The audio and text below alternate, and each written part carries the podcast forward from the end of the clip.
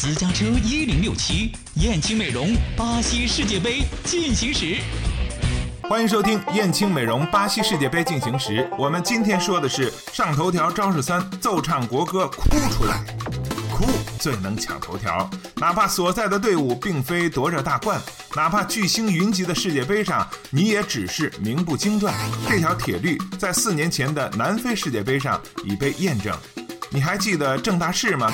科特迪瓦对阵哥伦比亚的比赛中，科队二十号迪耶在奏国歌仪式中突然情绪波动，眼泪模糊了视线，甚至因为过度的哽咽而无法唱下去。左右两旁的队友试图安慰，站在迪耶面前的小球童也被这一幕呆住了。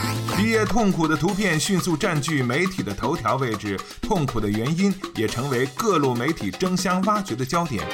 英国《每日邮报》首先发布消息，迪耶的父亲在比赛前开始两小时去世，这位孝子因此伤心的当场洒泪。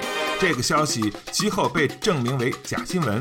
迪耶本人在事件发酵后，在个人社交网站以五种语言进行辟谣，感谢大家的留言与问候。我的父亲在二零零四年就去世了。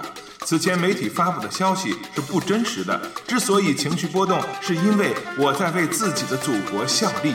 似曾相识的场景，如出一辙的原因，连续两届郑大事与迪耶以哭成功的抢占了头条。